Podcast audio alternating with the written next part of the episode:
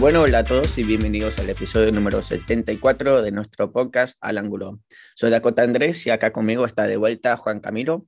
Hoy vamos a hablar de las novedades de Colombo Crew, el partido de, contra New York Red Bulls y dar una previa al próximo partido contra Nashville. Así que vamos a empezar con este episodio. Eh, Juan Camilo, ¿cómo estás? Casi te. Muy bien, gracias, Dakota. sí, gracias, gracias por la invitación. Eh, para el próximo episodio esperamos que Cristian esté de regreso. Un saludo cordial para ti y para todos los hinchas del club que episodio a episodio nos sintonizan y están pegados a, al podcast. Así que un saludo para ellos y vamos a empezar. Sí, sí. Bueno, como siempre vamos a empezar con las novedades, los anuncios y todo eso. Eh, y la verdad es que desde la última, la última vez que hablamos no ha pasado casi nada hablando de noticias del club. Eh, pero rápidamente, unas cosas, eh, como bien saben, las entradas de cada partido ya están disponibles en la página de Columbus Crew. Em, aparte de eso, Darlington Nagby fue nombrado en el equipo ideal de la jornada 4, así que ya van cuatro semanas y cuatro veces que un jugador de Colombo Crew esté en el equipo ideal, así que bárbaro lo, lo que estamos haciendo. Sí, obviamente hay que destacar porque el juego de Nagby fue impecable, un tipo que te entrega todo, es un jugador muy completo, muy pero muy completo, porque tiene la, todo, todo el recorrido de un jugador en toda una liga como lo, ha, como lo ha hecho él, más se entrega la energía de un muchacho que recién llega a jugar a esa liga. Entonces, ves que tiene, tienes un, un, jugador de confianza y eso es lo que nos ha entregado en, a lo que va de esta temporada Nagby en cada partido. Así que no es de sorprender que esté en el equipo ideal. Claro, sí, sí, el, partido que jugó esta semana fue espectacular. Y bueno, en cada partido siempre sale a jugar bien, pero ser reconocido de esta manera en el equipo ideal habla mucho de él. Eh, otra cosa, el Watch Party que vamos a tener, eh, vamos a juntarnos en el lord.com field, eh, en la parte de afuera, o sea, en el, en, el bar que está ahí en la plaza, para ver el partido este viernes o este jueves a las ocho y media de la noche. a las ocho y media eh, vamos a juntarnos ahí, pero del partido de Estados Unidos y México empieza a las 10. Eh, pero va a haber una fiesta ahí, o sea, si sos hincha de México, si sos hincha de Estados Unidos o si sos hincha de otro país, eh, cualquier persona puede ir. Es un evento gratuito, así que nomás hay que reservar un puesto en Ticketmaster, pero no hay que pagar absolutamente nada. Eh, yo voy a ir, creo que va a ser una buena noche, eh, pasándolo bien con todos los hinchas de, todos los países y la verdad, eh, solamente disfrutar del fútbol, porque eso es lo, más lindo, o sea, poder juntarnos todos unidos para, para, ver el fútbol, el mejor fútbol que hay. Sí, qué bueno que las directivas pongan a disposición el estadio. Ya hemos visto que tenemos un área para reunirnos, disfrutar, la, pesa la pantalla gigante, así que es un, un espacio bonito para reunirnos y, y, ver, disfrutar del fútbol más allá de solamente el club, sino que como tú dices, va a estar toda Latinoamérica porque obviamente van a llegar otros hinchas que no solamente sean de Estados Unidos y México, sino que todos van a disfrutar y, claro. a pasar un buen rato. Exacto. Sí, la verdad es que el año pasado hicieron algo así, eh, el primer partido que Colombo jugó contra Austin, que pusieron el partido ahí en la plaza, en la pantalla gigante, y se veía genial, o sea, eh, espectacular todo. Hay mucho espacio afuera para sentarse, para estar parado, para estar tirado en el pasto, o si querés eh, estar sentado en, en, un bar, esa opción también existe. Así que la verdad es que va a ser una noche muy, muy linda y yo estoy muy emocionado por disfrutar de esa noche. Sí, recuerdo que para el partido que mencionas de Austin todavía no estaba abierto el bar, así que esto va a ser una nueva oportunidad. El que quiera sentarse un poco más cómodo, tomarse unas chelas, pasar un buen rato, tal vez con un poquito de aire acondicionado, porque quién sabe cómo haya estado esa noche. Ya estamos disfrutando de buen clima. Llegó por fin la primavera. Sí, sí, qué emoción. Después de un invierno tan largo. Sí, larguísimo, pero bueno, a disfrutar. Claro. Y la última cosa que quiero mencionar es que el primer partido del Crew 2 va a ser este sábado a las 6 de la tarde contra Miami. es un partido de visita, o sea, no, no podemos ir al partido, salvo que quiera ser a Miami. Yo, a mí me gustaría mucho, pero no puedo. pero bueno, se puede ver online en la página del club el partido ese. Y la verdad que se, se, está armando un buen equipo en el Club 2. Muchos jugadores reconocidos por la, la, Liga USL y otros que están saliendo de las academias, otros que están saliendo de los equipos universitarios. Así que es, es una mezcla de, de todo tipo de jugadores que quieren probarse y quieren tomar ese paso para poder algún día llegar al equipo mayor. Así que yo estoy muy emocionado por ver este equipo del Cruz 2 este sábado, el 26 de marzo a las 6 de la tarde. Sí, es un buen paso que el Cruz está dando al apoyar este equipo secundario, porque si pones tu mirada en los equipos grandes de todo el mundo, todos tienen una academia fuerte, otros equipos que nutren el equipo principal y muestra ello es Miguel Berry, que venía de, de la USA sí. y ahorita está dando pasos fuertes en, en el equipo titular, en la MLS. Así que esperemos que para el futuro tengamos jugadores muy buenos saliendo de, de, este segundo equipo que nos va a representar una inversión a futuro, porque son jugadores que no vamos a tener que pagar muchísima plata y en, en, un par de temporadas se pueden vender. Sí, sí, exactamente. Y, lo bueno es que es un camino directo. O sea, los jugadores de la academia pueden, o, sea, empezar a jugar profesionalmente acá en el Cru 2 para, o sea, no apurarse a ser profesional, porque eso, eso cuesta mucho, ser eh, profesional eh, como, como un equipo como Colombia, creo. Pero después, o sea, salir de la academia, jugar profesionalmente en, en, un ambiente distinto, sea, van a jugar en el estadio histórico, eh, un estadio profesional. Eh, y van a entrenar en el mismo sitio que el equipo mayor, van a estar todos los días juntos, así que es un muy, muy buen camino y la verdad es que me encanta.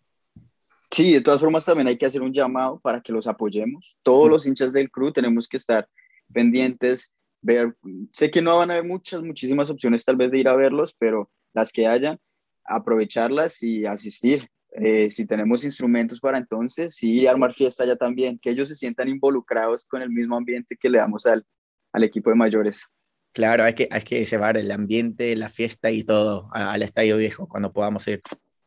Sí, va a traer bonitos recuerdos volver allá. Sí, la verdad es que yo extraño mucho al Estadio Viejo. Obviamente me encanta el Lord.com Field, es mucho, mucho mejor, mil, mil veces mejor pero, o, sea, es algo, no sé, de, de, mi niñez. O sea, yo iba a todos los partidos cuando era más joven, eh, con mis amigos de la escuela, pasamos un buen rato ahí. Obviamente todos los jugadores viejos, los, los vi jugar ahí. Sí. No, o sea, va a ser especial volver a, a, estar ahí. ¿Sabes? Algo curioso que es lo que más extraño del estadio viejo, que podías zapatear y hacer una bulla increíble. Sí, sí, sí. Como, como las graderías eran de metal, ah, sonaba durísimo. cambio, ahorita claro. zapateas el concreto sí. y te duele el pie. Sí, yo también hacía lo mismo. Sí, pero bueno, tenemos ya una casa mucho más sí. bonita y más cómoda. Antes teníamos una casa, ahora tenemos un palacio. Oh, sí, sí, tienes razón. Muy bien, entonces ya vamos a empezar a hablar del, de nuestro partido que jugamos este fin de semana pasado eh, contra New York Red Bulls. El partido se jugó allá en, en bueno, Nueva Jersey, porque no juegan en, ni siquiera en Nueva York. Eh, pero el, el, equipo que puso Cala Porter, y como bien saben, ahora eh, vamos a cambiar un poco el ritmo del podcast, hablando de cada partido en detalle. Así que eh, vamos a empezar a anunciar el equipo eh, titular que puso Cala Porter esa noche, que fue así. Eloy Rumen en el arco, la defensa Steven Moreira, Jonathan Mensa, Milos Degnek, Pedro Santos, después en el mediocampo, Darlington Nagby al lado de Artur, y en el ataque, Josh Boa, Lucas Alerayan, Derek Etting Jr. y Miguel Berry como delantero, cuatro veces jugando, cuatro veces titular. Así que vos viendo el 11 antes del partido, ¿qué te pareció ver ningún cambio? O sea, en, en todos los partidos que hemos jugado hasta ahora, Calaporter ha puesto el mismo equipo. Eso quiere decir que el equipo ha rendido de la misma forma en los entrenamientos. Obviamente, nosotros uh, no tenemos mucha información de qué pasa en los entrenamientos, sino que concluimos eh, basados en cómo él saca un equipo en cada juego. Entonces, quiere decir que todos están rindiendo de una forma constante. Eh, tal vez me sorprendió un poco pensando que iba a poner a, a Sardes, a Jassy, de titular y le iba a dar descanso a Miguel Berry. Obviamente no pasó. Eh, pero bueno, no, la verdad no, no tuvo grandes sorpresas.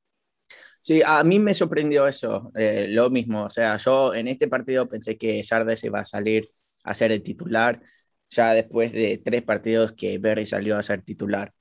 Eh, y especialmente viendo la manera de que jugó Berry. O sea, no jugó mal para nada en los primeros tres partidos, pero es como que ya se ofrece un poco más y especialmente en contra de un equipo como Nueva York que presiona mucho, siempre mantiene las líneas muy altas y es como que Jesse Sardes tiene más experiencia en, en esas situaciones. Eh, pero bueno, o sea, Miguel Berry empezó de titular, así que Carla Porter obviamente vio algo esta semana en, las prácticas.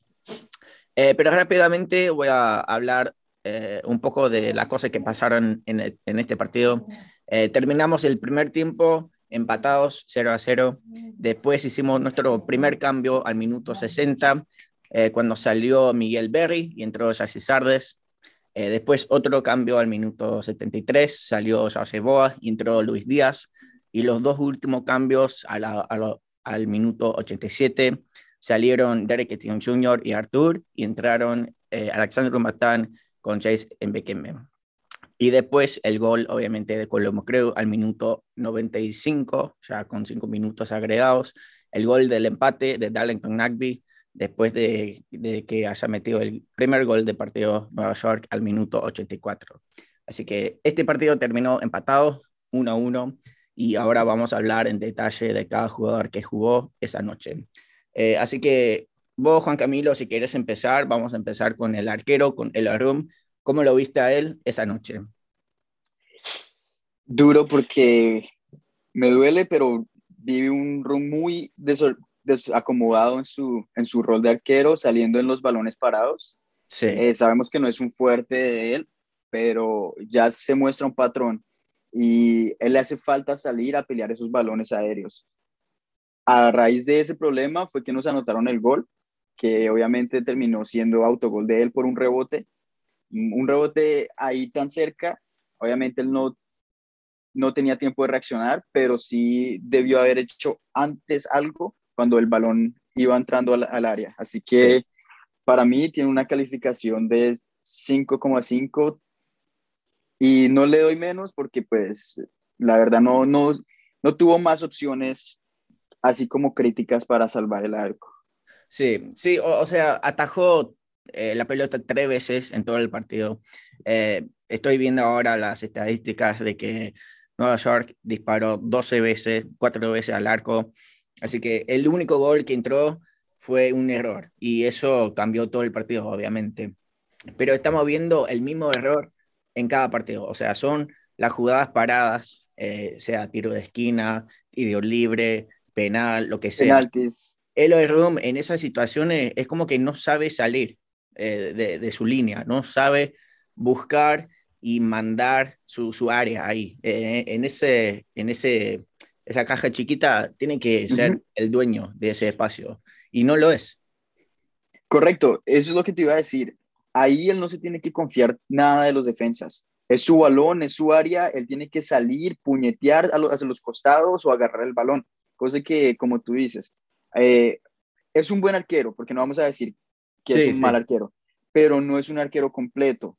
Como vienes diciendo, no ataja penales, eh, no sabe salir en, en tiros libres, tiros de esquina, así que por eso en, en este partido nos falló y, y, por eso digamos que casi que perdemos. Sí, y, y o, sea, como dijiste, no es malo para nada, pero en los partidos grandes, eh, en los momentos más difíciles, es como que, no, no sé, pierde la, el enfoque de la, de la jugada, porque en los partidos regulares, o sea, contra rivales más fáciles, juega espectacular, o sea, para todas las pelotas y todo eso.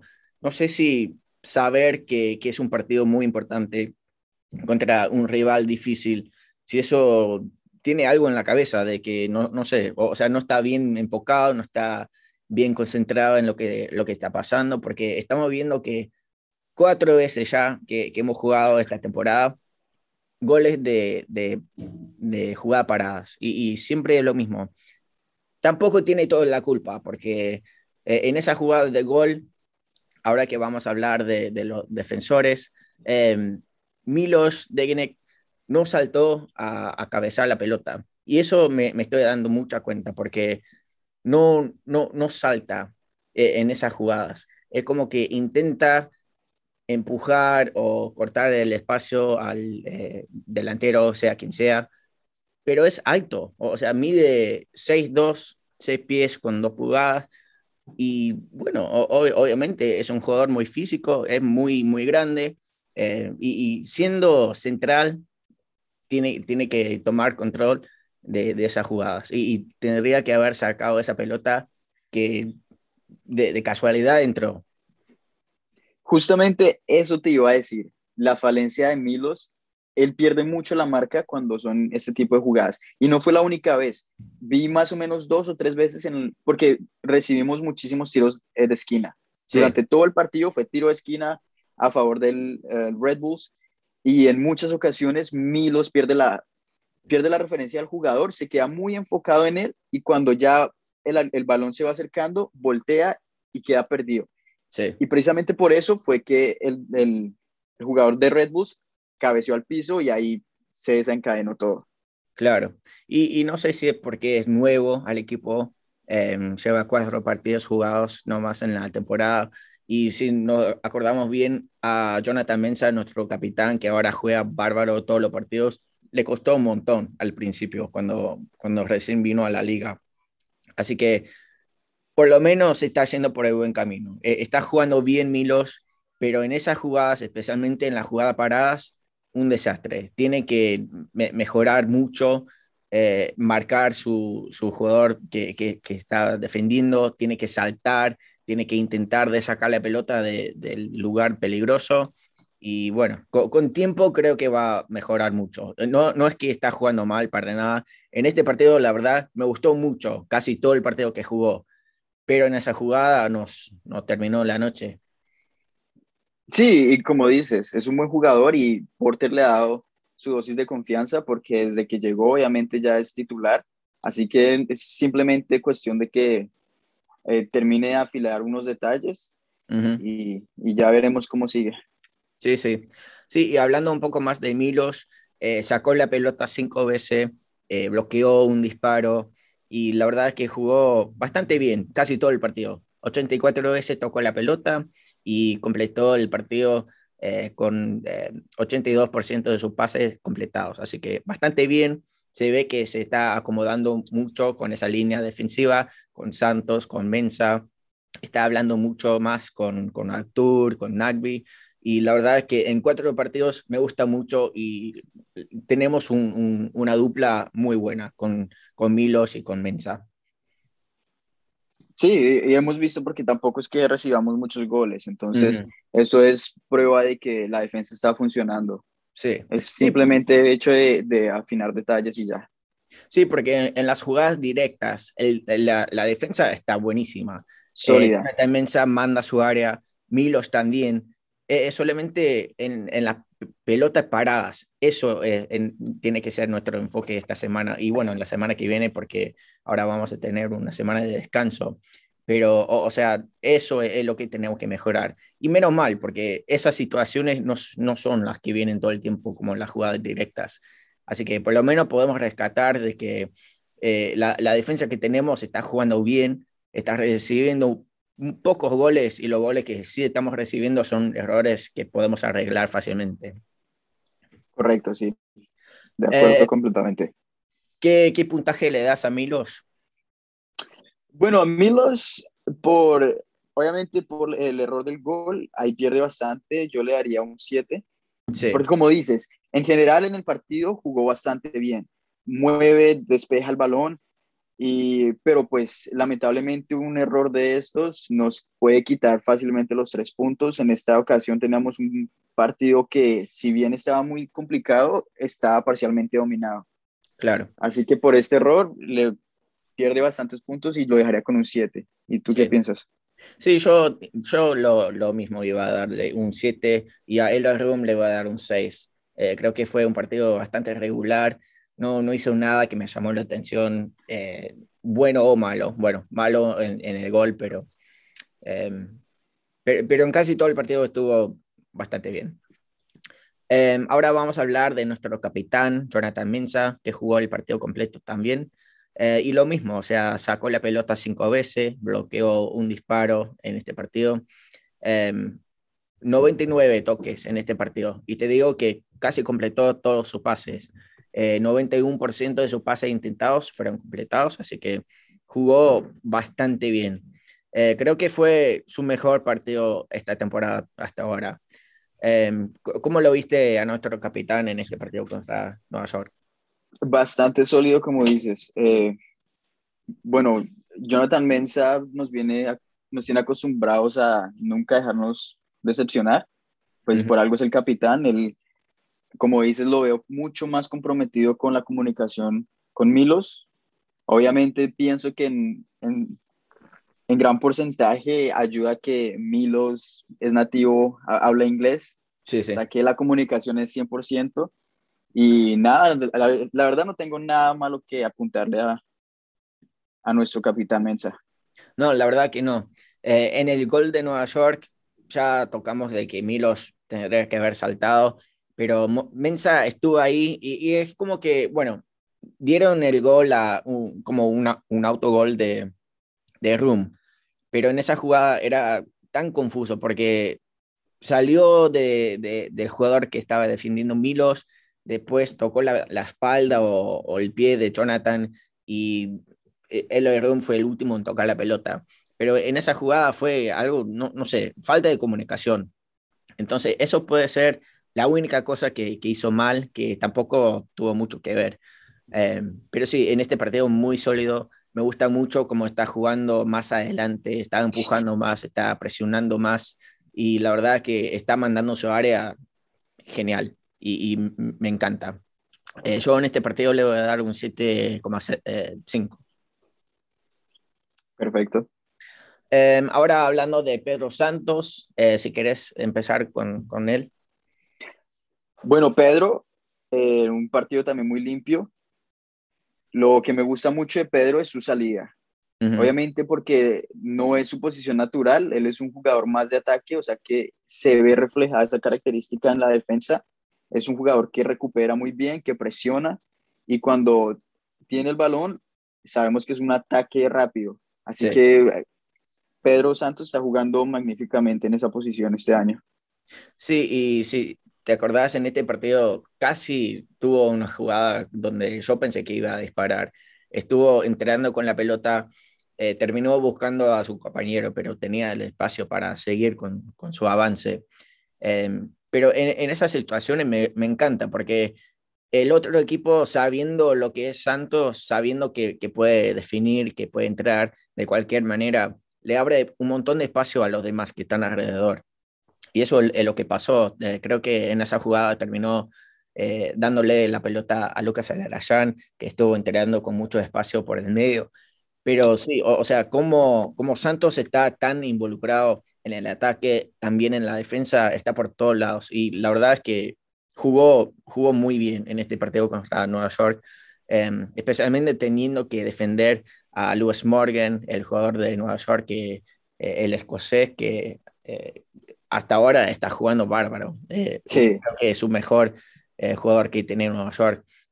Y también defendiendo a, a Frankie Amaya, que si te acordás está, eh, está jugando muy bien, intentando de pelear por una posición en la selección, pero no, no tuvo una noche muy, muy fácil, o sea, tuvo que hacer su trabajo y lo hizo muy bien. Sí, y, y la verdad, los, digamos que los minutos más críticos que vi fue los primeros tal vez 15, que los Red Bull salieron presionando y tuvieron un par de ocasiones de riesgo. Una que fue muy parecida al gol del, del Crew, que el, un cruce y el, y el atacante del Red Bulls por poquito no le alcanzó a puntear, pero después de eso, como dices, Santos tuvo una, una actuación muy buena, eh, neutralizando eh, generalmente a Morgan. Así que por eso yo le daría como un 8. Sí, yo, yo le iba a dar un 7,5. Creo que jugó bastante bien. Me gustaría verlo un poco más en el ataque, especialmente como en, en esas situaciones, como te mencioné, cuando estaba entrando. Para mí tendría que haber disparado o probado su suerte en esa jugada. Pero bueno, o sea, lo, lo hizo bien, le, le, dio una buena pelota a Lucas o a, a Etienne, no me acuerdo quién era, pero bastante sólido su, su partido este, este fin de semana. Eh, ahora cambiando el lado de la cancha, vamos a hablar de Steven Moreira. ¿Cómo lo viste al, al francés? Bueno, por parte del partido, esa banda estuvo desaparecida. Uh -huh. eh, jugamos mucho por, el, por la banda de Santos, Artur y Etienne. Así que no lo hizo mal en las, en las partes que, digamos que tuvo manejo de balón por, por su banda, pero tampoco se destacó de gran manera. Pienso que cumplió con lo que necesitaba, así que sí. tampoco le podría dar una calificación negativa. Claro, sí, obviamente cumplió, jugó bastante bien. Eh, pero sí, yo también me estoy dando cuenta de que en este partido y al, el partido anterior estuvimos jugando más por el lado izquierdo que por, por la derecha.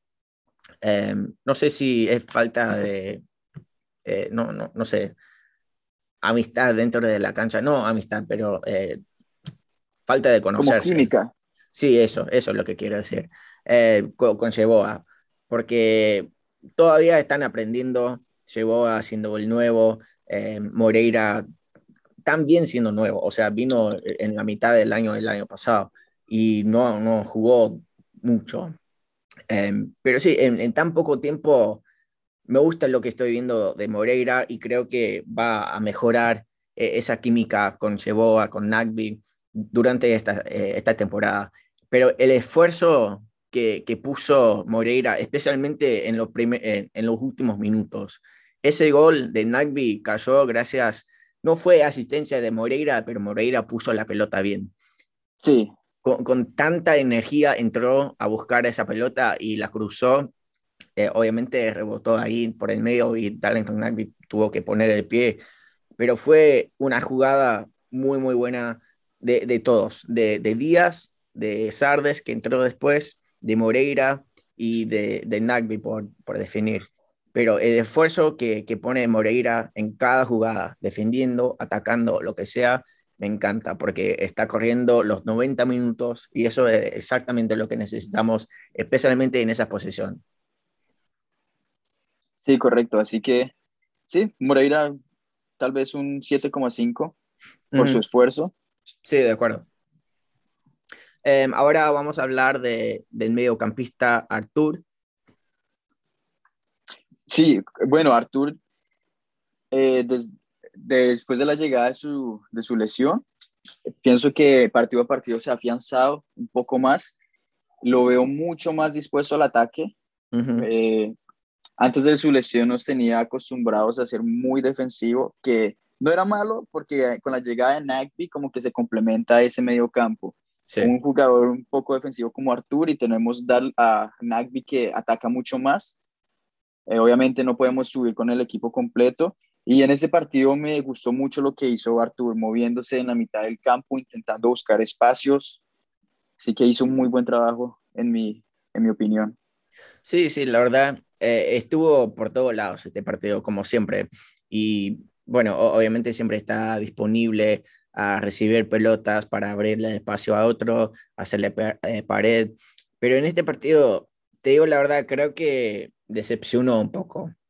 Eh, no, es como que estaba un poco perdido.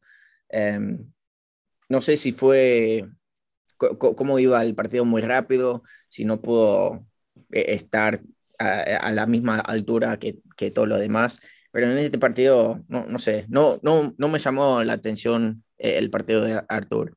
Eh, yo le debo dar un 6, bastante ordinario su, su, participación en esa noche.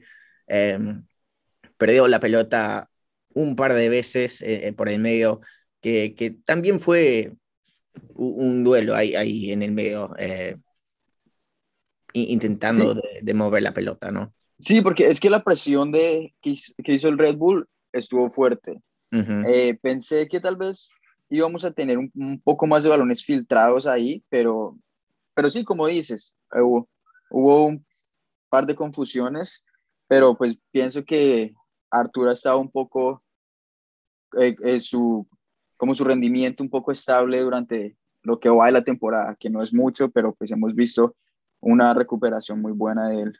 Sí, sí, y salió al minuto 87, entró James y Bekeme. Obviamente vimos poco, poco minuto de Ibekeme, pero ¿cómo lo viste en el poco tiempo que lo vimos eh, esa noche? Sí, como dices, no es suficiente tiempo como para decir que el, el jugador no rinde o si rinde, sí, sí. pero pues pienso que esa es una de las oportunidades que deberíamos darle, tal vez un poco más de minutos para tener una, como una perspectiva mejor de lo que nos puede ofrecer, pero es un jugador muy interesante.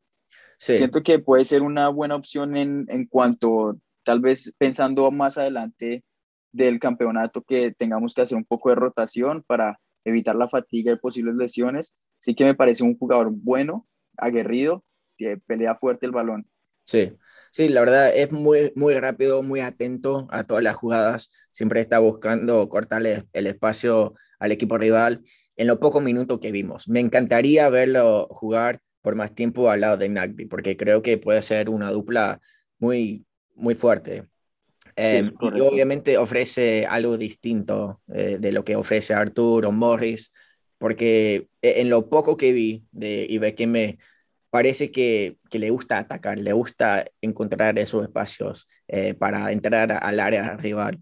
Y eso es, lo que necesitamos, especialmente en los últimos momentos. O sea, fue un buen cambio de Porter cambiar eh, Artur por Ibekeme porque Ibekeme ofrece un poco más en el ataque, en mi opinión, eh, más, más, que Artur.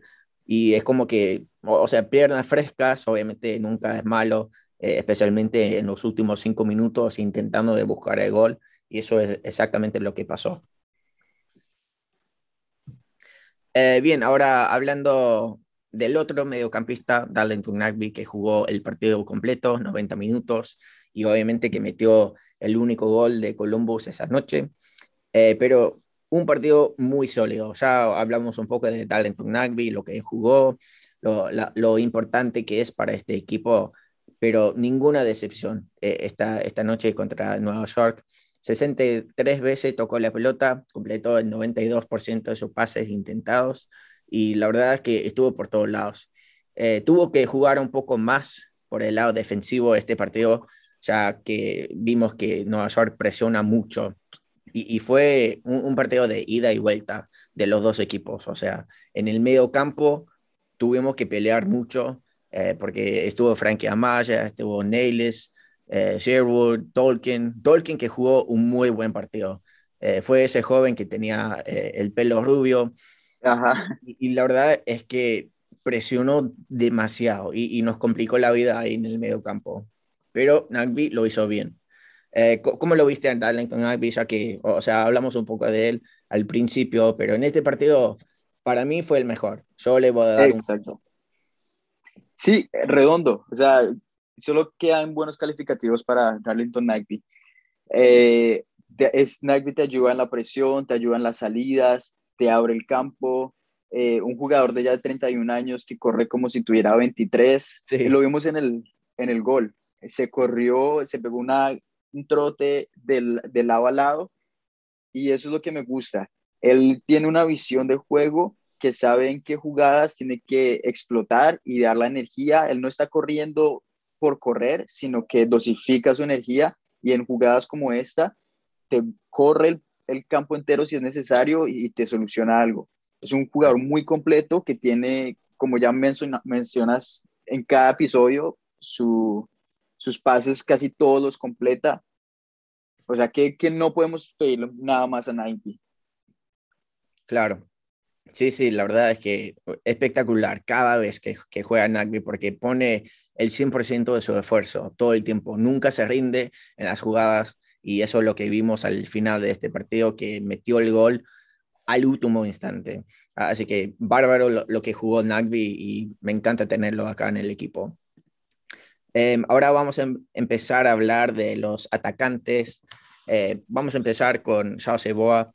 Em, bastante difícil eh, el partido de Seboa y la verdad es que no sé si, si le está costando adaptarse al equipo, al estilo de jugar que tenemos acá, pero fue, no, sé, em, no, no quiero decir flojo, pero fue muy escaso en este partido.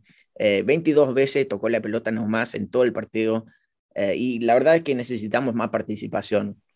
Ya sé que estamos eh, jugando más por el medio, por Lucas, pero no, no sé, es como que no ofreció mucho, muchas opciones en el ataque para destruir la, pelota. Y creo que por eso estamos viendo que Moreira no está tan involucrado porque su compañero por esa banda no está haciendo todo muy bien. Pero creo que con el, con el tiempo va a mejorar mucho eh, tuvo su momento también, que, que, yo me quedé como, wow, mira lo, lo, que hizo. Una jugada especialmente con Lucas Alarayán, cuando estaban intercambiando la pelota por el medio, yo me quedé sorprendido porque fue una jugada muy, muy linda y no sé, creo que es, es falta de conocimiento dentro del equipo y creo que con, el, con más práctica, con más tiempo o, o más partidos jugados, creo que va a mejorar mucho.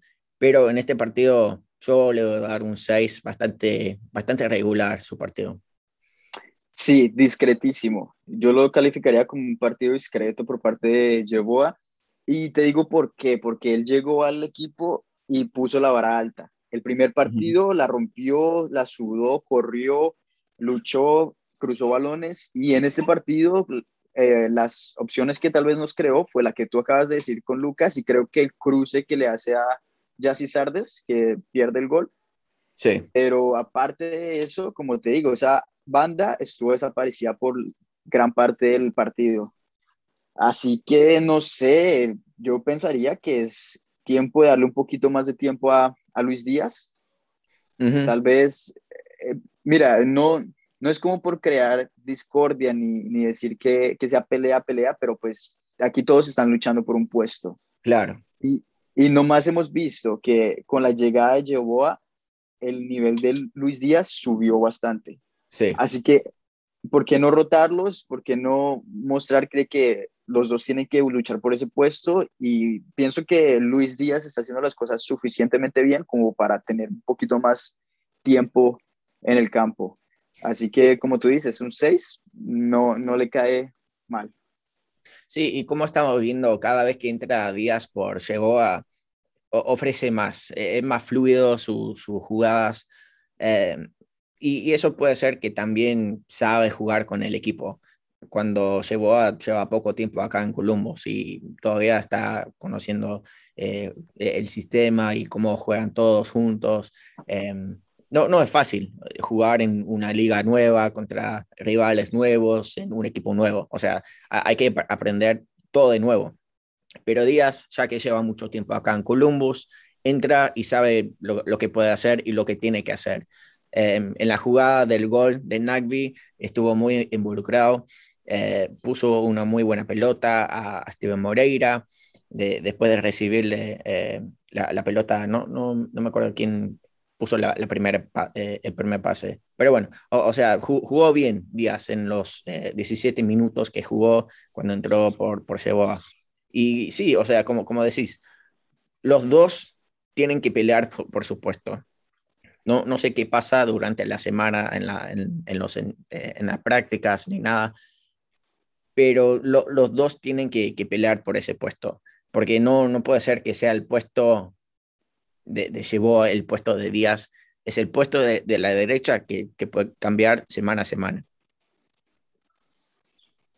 Sí, totalmente de acuerdo. Eh, ahora vamos a cambiar y hablar de, del otro volante, de Riquetín Jr.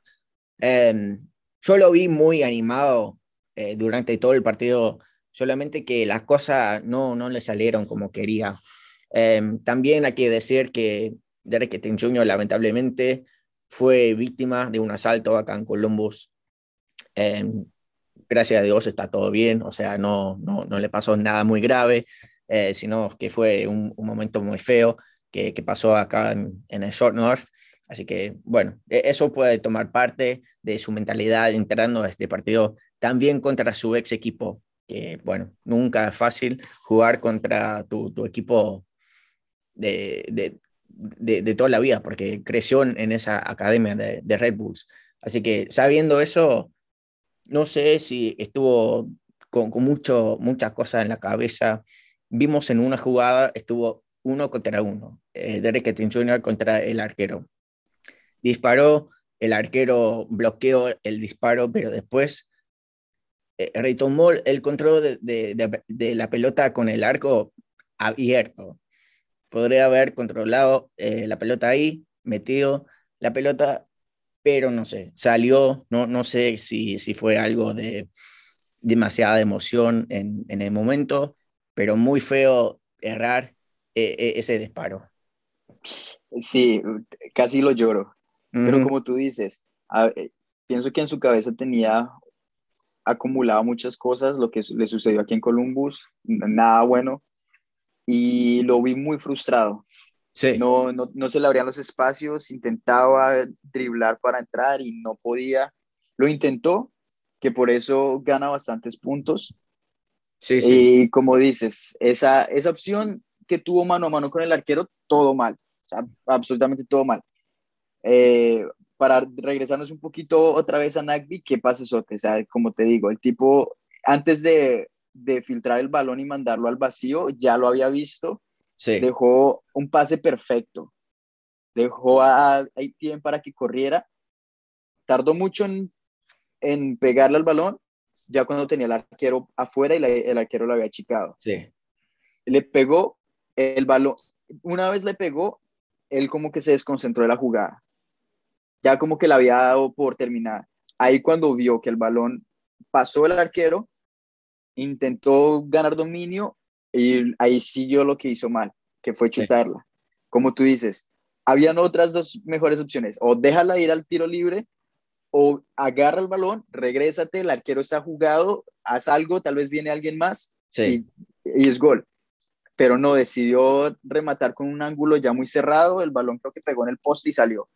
Así que no, no, me dolió, me dolió porque era para haber liderado ya, casi que haberle, porque aparte era un, golpe anímico que le hubiéramos dado al Red Bull. Sí, sí, o sea, era gol cantado, pero mucha mala suerte en esa jugada. Em, pero sí, o sea, no, no le podemos culpar demasiado porque e, esa cosa pasa. Es muy feo, pero jugó bien en casi todo el partido, así que e, en ese solo instante no, no podemos decir que jugó mal, porque no, no jugó mal. Participó muy bien durante todo el partido presionando, eh, cortándole el espacio a, Nueva York y ayudando en, el, medio campo, que, ahí fue eh, el, lugar más difícil de, jugar eh, en este partido, porque todos los mediocampistas que habían de parte de Nueva York y de Columbus son todos fanáticos. Em, así que en este partido yo a Teres Jr. le voy a dar un 6.5. Creo que jugó bien, podría haber definido, eh, tuvo sus momentos feos, pero sabiendo todo lo que le, pasó y todo eso, todo, todavía salió a jugar bien. Y para mí, muy aceptable. Sí, y viene haciendo las cosas muy bien. Como tú dices, por un error no, no lo vamos a, a tirar a la basura. Así que sí, podía un 6.5 o incluso tal vez llegando casi a 7. Y ahora vamos a hablar de nuestro maestro, Lucas Alarayán, que jugó los 90 minutos, 55 eh, toques en todo el partido, 75% em, eh, de sus pases intentados fueron completados. Eh, pero en este partido, la verdad, la verdad, Nueva York lo cerró muy bien. Eh, le, cortó mucho espacio, eh, no pudo salir de peligro eh, de, Nueva York, la, presión que le ponía. así que Nueva York hizo su tarea y supo muy bien lo, que tenía que hacer para no, no cerrar completamente a Lucas Herrerayan, pero sacarle e, esos momentos brillantes que, que sabemos que es capaz de hacer. Sí, eh, rindió. Tal vez como tú dices, no brilló en este partido, no tuvo tal vez las, las oportunidades, los espacios. Eh, también al final del, hacia el final lo vi un poco frustrado. Sí. Eh, lo que he notado en partidos pasados, esto fue lo que yo vi, se frustró bastante con Yeboah, porque ves que cuando Lucas está directo en camino al arco, se le cierran, él, va, él empieza a driblar. Y entonces corta uno, corta otro y levanta su mirada para ver quién está entrando. Sí. Y él ve, él nota que por la derecha no entra Yeboah, cosa que a veces uh, Etienne sí hace. Corta espacio, se manda al vacío y es lo que faltó mucho en este partido. Así que, como dices, no tuvo los espacios, faltó, a veces nos está acostumbrando a que cuando pasa esto, saca un zapatazo, se inventa algo, saca un, un truco mágico y nos resuelve. En este partido no fue así, pero no por eso se lleva una calificación negativa para nada. Lucas jugó un buen partido. Sí, sí. Sí, y, también volviendo al tema de, de Lucas con Sheboa, eh, creo que también ahí es falta de experiencia dentro de, de, todo el equipo, porque cuando entró Díaz, sí sabía que iba a ser Díaz, porque ya llevan mucho tiempo jugando juntos, pero ahora con Sheboa, o sea, es otro jugador con otros dones por esa banda que, que puede hacer muchas cosas diferentes de lo que puede hacer Díaz, y eh, se están conociendo todavía en, en, ese, en esos espacios. Eh, pero como, como te, dije cuando estuvimos hablando por, de Sheboa, había una jugada que me quedó en la mente, eh, la jugada cuando estaban intercambiando la pelota y avanzando todavía. O sea, eh, Lucas le, hizo pared y se fue por la banda, Sheboa entró al medio y era como que e, e, en esa jugada yo me di cuenta que las cosas están mejorando en cierto aspecto. Pero con más tiempo creo que vamos a ver una dupla muy muy fuerte eh, con Cheboa, con, con Lucas Alarayán, porque la verdad es que son muy similares, su, manera de, de, driblear y mover la pelota y, y, buscar los espacios. Y, y, cuando se conocen muy, muy bien, va, vamos a ver otro equipo y, vamos a ver un, un, ataque muy fuerte. Sí, sí, sí, estoy de acuerdo. Hay que darle eh, tiempo. Sí, sí. En este partido, ¿qué puntaje le das a Lucas? Yo creo que le voy a dar un 7. Sí, un 7, porque como, como te digo, no, tal vez no puso pase gol, no, no convirtió, que ya viene. otro dato fue que cortó su racha de, anotar en, en, partidos. Sí. Pero, pero no por eso es un mal partido, un 7, estaría bien. Muy bien. Entonces, eh, ahora vamos a hablar del delantero que salió a ser titular, nuestro Miguel Berry. Jugó una hora, 60 minutos, em, pero muy, muy decepcionante su, su partido. Eh, ningún tiro, ningún tiro largo, obviamente, porque no, no tiró, pero eh, en el ataque no me gustó mucho. Ahora, volviendo, siendo miembro del mediocampista, eh, de los mediocampistas, digo, jugó bien eh, presionando cuando no tenía la pelota Columbus, pero sí cuando tenía la pelota y queríamos avanzar y atacar, no hizo nada. Em, muy flojo eh, en el área rival y, yo te voy a decir que en este partido que, que, vamos a jugar contra Nashville, yo no lo quiero ver de titular.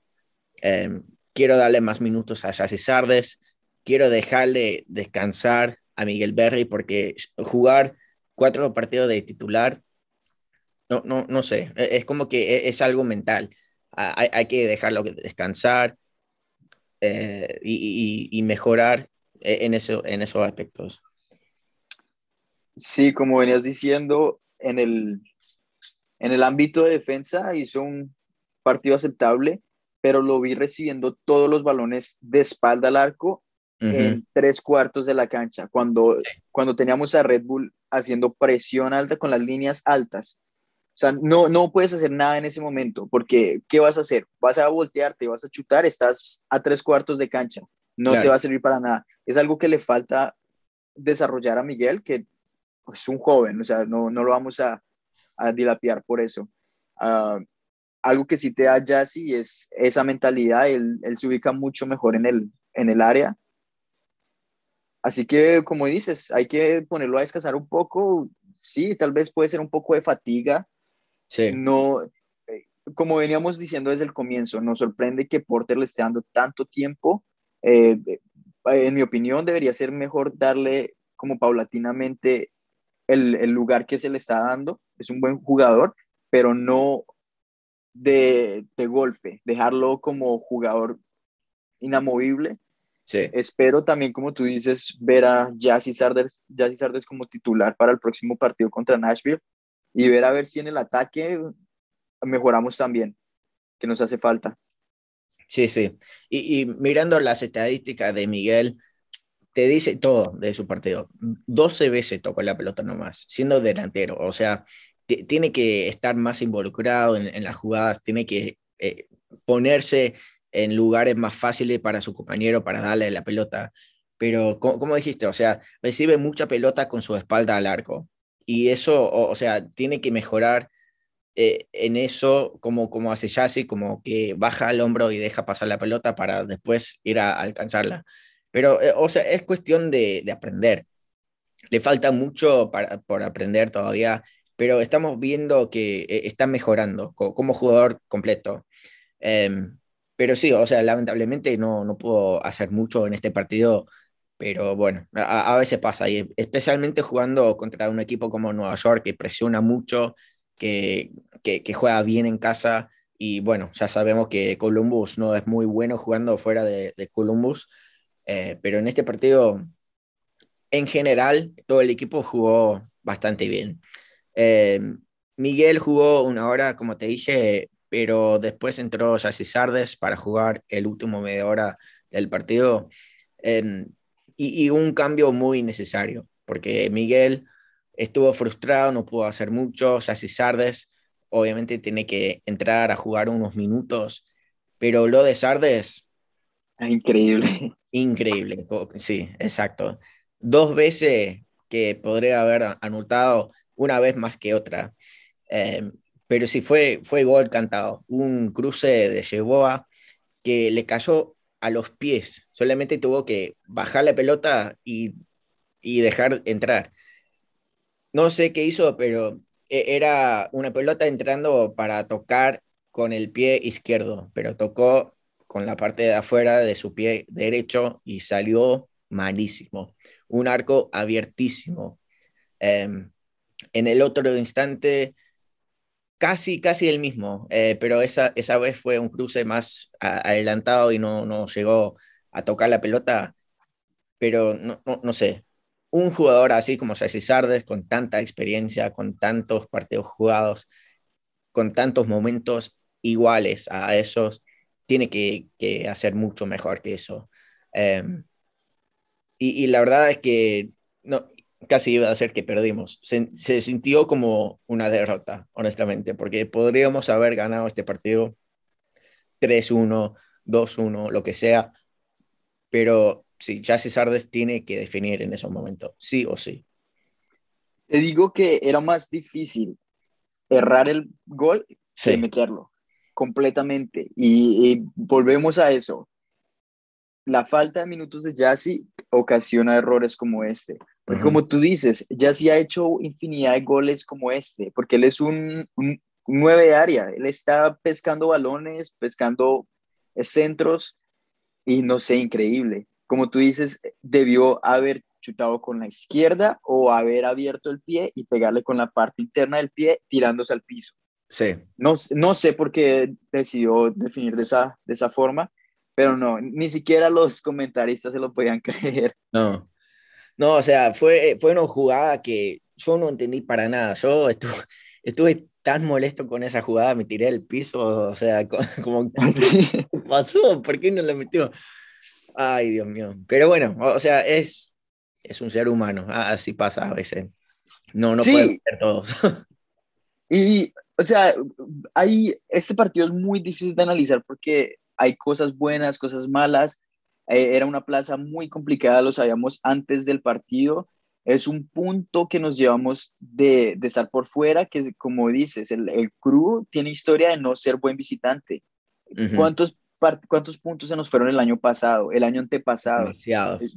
Hasta ahorita estamos, eh, no nos han vencido, estamos invictos todavía y, y sí, como tú dices, se siente como una derrota porque tuvimos para ganarlo. El partido tuvimos la posición todo el tiempo, tuvimos las opciones, pero si lo ves es una perspectiva a largo plazo, un punto por fuera de casa siempre es muy bueno. Sí, sí, muy, importante, especialmente siendo un rival de nuestra conferencia. Eh, le sacamos dos puntos a los Red Bulls que le está yendo muy bien eh, hasta a este punto de la temporada, pero yo, yo terminé este partido muy molesto, sabiendo que podremos haber, haberlo ganado, pero ahora estoy muy, muy tranquilo con el punto, eh, viéndolo con, con todo, toda la información que tenemos ahora. O sea, fue muy, muy difícil jugar en, eh, en ese partido porque Red Bull juega muy bien en casa, eh, pero sí, o sea, en, general es un punto muy importante porque, como te, como te dije, es contra un rival de nuestra conferencia y no, no sé, e, el, el, equipo jugó bien, o sea, no podemos eh, olvidar de, de, que el equipo jugó bien, es solamente que el ataque tiene que, mejorar, pero en el mediocampo estamos bien, la línea defensiva muy, muy sólida y la verdad, en general, muy, muy, muy cómodo el partido. Sí, sí, como dices, estamos satisfechos en términos generales. Hay que, estamos hasta ahora empezando, todavía hay mucho recorrido para seguir arreglando las cosas y me imagino que desde hoy ya empezaron a, platicar, a cambiar cosas en los entrenamientos, así que es cuestión de esperar. Claro. Y eh, como ya saben, Lucas Alerayán salió lesionado en este partido. Eh, hoy no, no fue nada oficial, eh, como que no, no va a poder jugar por tal tiempo, pero no va a viajar a jugar por Armenia en los amistosos que iba a jugar. se va a quedar acá en Columbus para, no sé, no, no arriesgarse más porque, bueno, obviamente es uno de los jugadores más importantes del Columbus, creo, y, no podemos ponerlo en peligro. Así que eh, se va a quedar acá. Em, yo espero que esté bien. Eh, la verdad es que se, vio bastante incómodo eh, con su rodilla, salió con la ayuda de los asistentes. Em, pero sí, o sea, fue, fue un, choque duro que bueno, ya sabemos que Lucas tiene historia con las lesiones, eh, gracias a Dios acá en Columbus no le ha pasado nada, pero en Tigres, en Belgrano antes tenía problemas con su salud, pero acá en esa jugada yo me preocupé tanto porque no, no lo podemos perder. Sí, en la repetición se vio feo, se vio feísimo, porque son como esos, cuando apoyan la pierna y, y esos movimientos que como que rompen ligamentos. Esperemos, toquemos madera que no sea así, tenemos información extraoficial de un infiltrado, bueno, de, una, información muy, muy confidencial que dice que no es nada grave, esperemos que sí, porque si nos esperamos a que Jacob Myers diga algo o el crew, aquí ah. nos quedamos esperando y nos dan Navidad. Sí, vamos a tener que esperar hasta la, la, próxima temporada para enterarnos. sí. Así que esperemos que Lucas esté bien, le mandamos un saludo. Sí, sí, exacto. Em, así que bueno, eso fue todo para nuestro análisis. Eh, ahora vamos a ver cómo sigue la tabla en general, ya con cuatro partidos jugados. Em, Columbus está bien posicionado en la tabla. Eh, estamos segundos en, la conferencia del Este. Eh, primero está la Unión de Filadelfia. Después sigue de nosotros Chicago Fire con ocho puntos. Eh, nosotros también tenemos 8 puntos y Filadelfia, me olvidé de decir que tienen 10 puntos. Después en el cuarto puesto está Nueva York Red Bulls con 7, Orlando con 7, Atlanta con 7 y DC United con 6. Eh, esos son los, primeros, los top 7 equipos que, bueno, los primeros 7 de cada conferencia entran a los playoffs.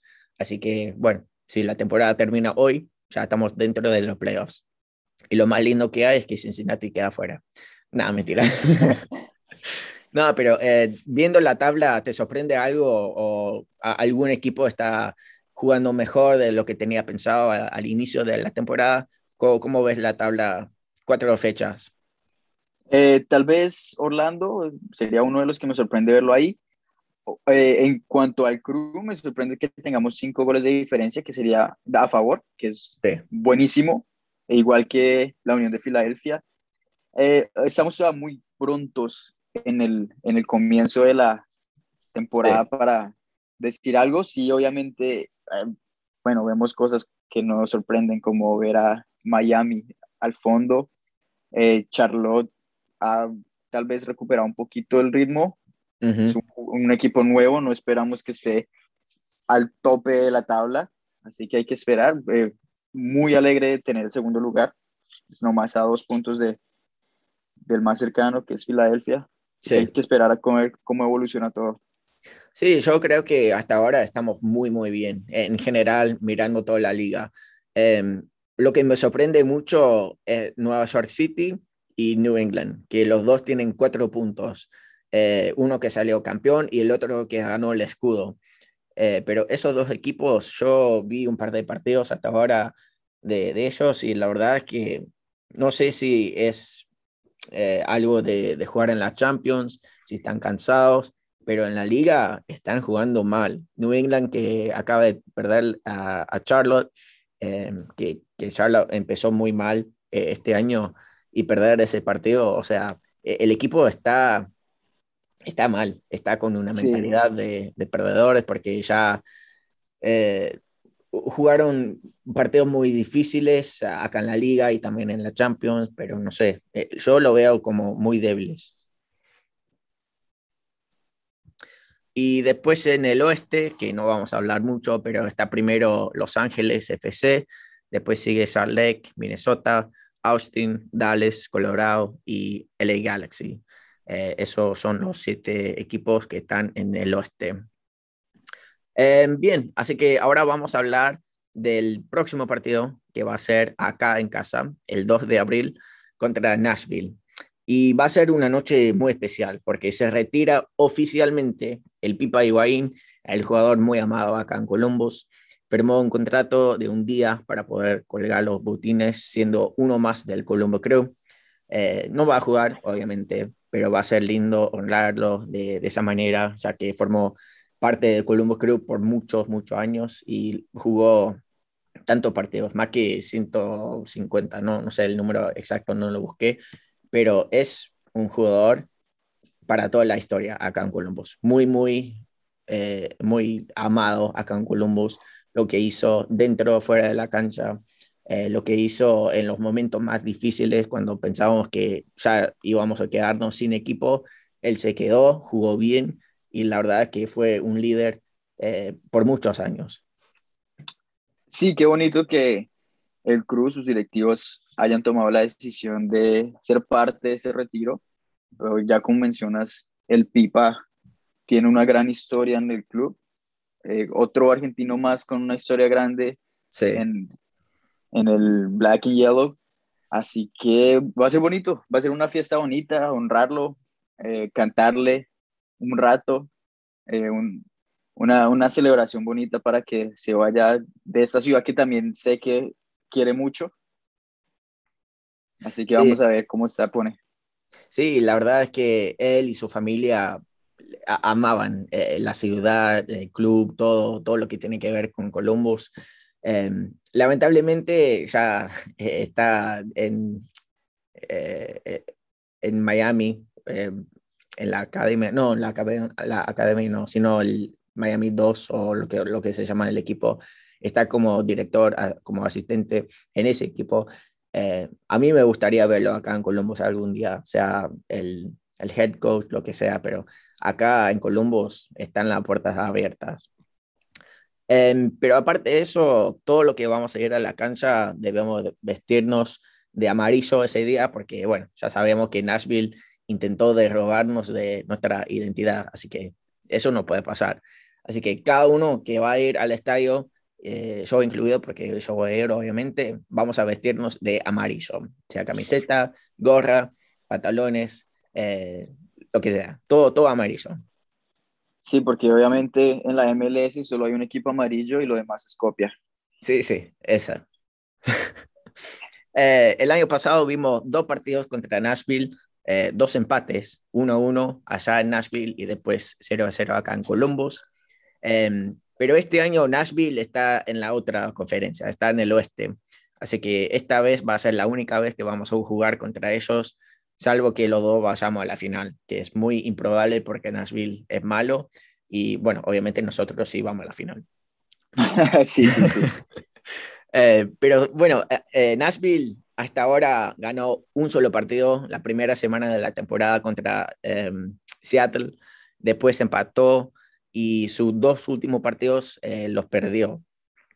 Y bueno, van a tener que jugar sin Dax McCarthy, su capitán, por una tarjeta roja que recibió en el último partido, em, que fue una jugada muy estúpida. O, sea, le, pateó a, a, un jugador de Salt Lake eh, en el estómago. O sea, se perdió la cabeza y fue una jugada estúpida. O, sea, no, no, no sé qué estaba pensando Dax McCarthy, siendo veterano, siendo eh, un jugador con tanta experiencia, pero bueno.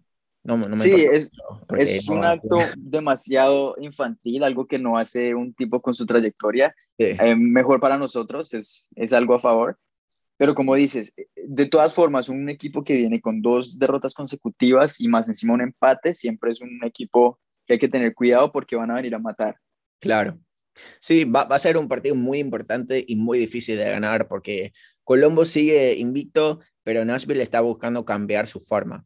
Em, pero acá en casa sabemos que jugamos mejor, así que yo estoy más tranquilo viendo, em, viendo cómo vamos a jugar, Obviamente esta semana que viene no vamos a tener partido porque es el descanso internacional.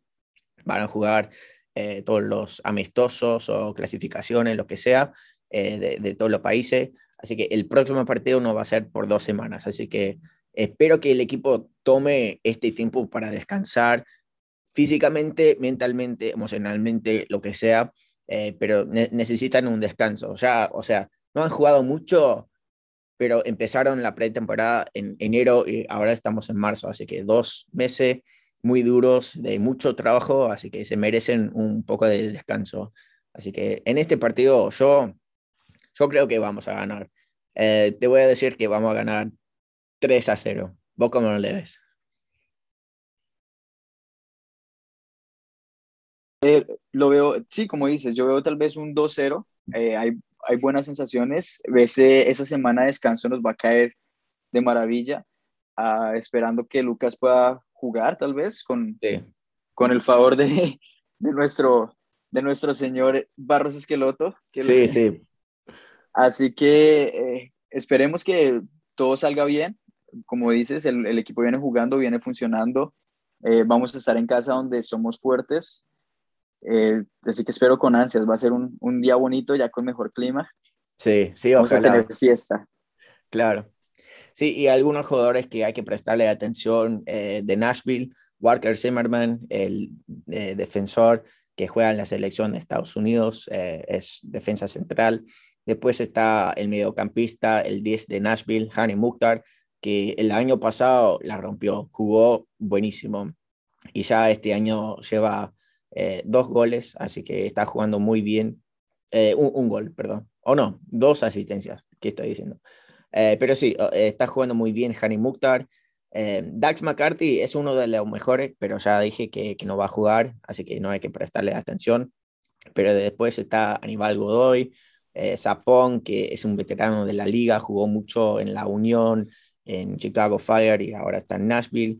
Eh, pero buen equipo tiene Nashville, así que hay que tenerle cuidado, eh, hay que estar bien, bien enfocado, porque el año pasado fue uno de, de los mejores equipos defensivos de, de, toda la liga. Es muy difícil meterle gol. Eh, así que vamos a tener que trabajar muy duro. los volantes, el delantero, sea quien sea, si Miguel, si Sardes, van a tener que esforzarse mucho para meter gol.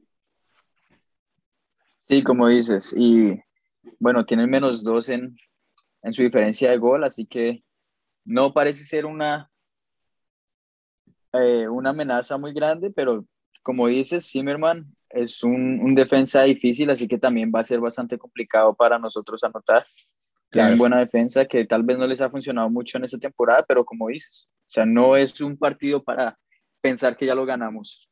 Claro. Y más hay que prestarle eh, atención a Zimmerman en los eh, tiros de esquina, en los tiros libres, porque es un muy buen cabeceador. Sí, sí. Y ya sabemos que en esas jugadas no somos muy buenos. Así que doble atención hay que darle. Muy bien, eh, eso es lo que yo tenía para decir, salvo que tengas otra cosa, Camilo. Tal vez una pregunta que nos hace nuestro amigo Lolo. Dale. Nos pregunta que cómo se adaptaría Porter a un esquema sin Lucas en el caso de que no lo podamos tener para nuestro siguiente partido. ¿Qué piensas tú?